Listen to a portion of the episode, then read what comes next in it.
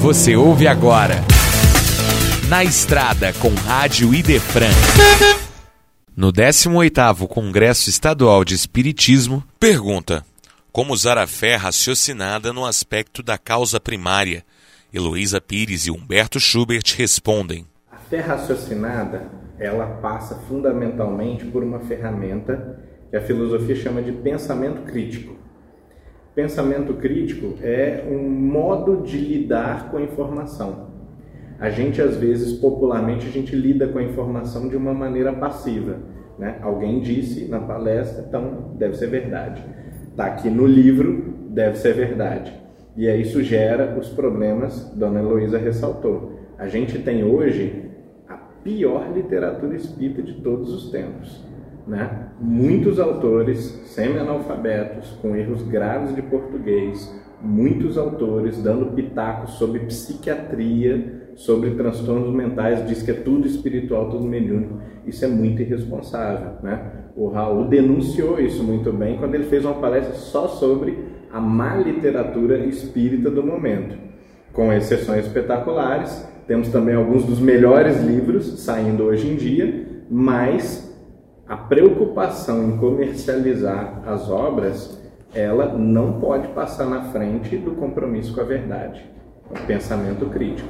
Tem que ler a obra, tem que passar pelo crivo da razão, tem que comparar com a doutrina espírita e ver se é só uma pessoa legal ou se realmente é uma obra espírita. Pois bem, aplicando o mesmo princípio à ética, à estética, a, a Deus, ao, ao, ao, ao absoluto transcendente, nós vamos encontrar o mesmo processo. Na cultura, a gente fala do infinito, do transcendente, através de metáfora. Poeticamente é mais fácil dizer assim: ah, Deus é amor. Ok, é verdade, mas o que exatamente você quer dizer com isso? A gente para para refletir, calcular exatamente o que isso significa, porque se a gente não tiver uma compreensão muito clara do que, que isso significa é chavão. Chavão você joga uns para cá, outros para lá, é bonito, mas na hora do testemunho, na hora que você é traído por um amigo querido, na hora que você perde um ente querido, na hora que uh, você enfrenta uma crise econômica terrível de destruir toda a sua vida até ali, a gente não tem as ferramentas, não tem a base forte para que essa árvore da nossa fé aguente a tempestade, ela cai. Aí a gente diz: não, isso não é aceitável. Por que, que Deus fez isso comigo? Então, nosso conceito de Deus, nosso conceito de justiça divina, nosso conceito da vida após a morte, da vida verdadeira, nosso conceito do propósito, do significado da vida na terra, esses conceitos não podem ser baseados em frase de efeito, em chavão. A gente precisa aplicar a razão e precisa fazer uma análise cuidadosa do que, que a gente quer dizer, que são temas capitais, definem tudo, todo o nosso caráter, todo o nosso comportamento. Se você é otimista ou pessimista, vai depender do seu entendimento de Deus. Se você tem uma compreensão de Deus, onde tudo é correto, tudo é justificado por uma sabedoria soberana, por uma inteligência soberana, não existe espaço para pessimismo.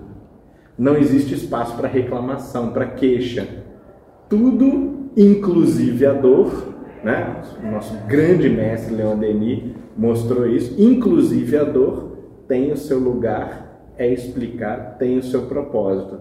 Então, com Herculano, com uma série de autores que vão fazer a base firme e sólida em concreto e aço, nós conseguimos desenvolver uma concepção de Deus que nos torna alegres, esperançosos, otimistas, animados, empolgados para transmitir a mensagem para outras pessoas e principalmente qualificados para transmitir essa mensagem.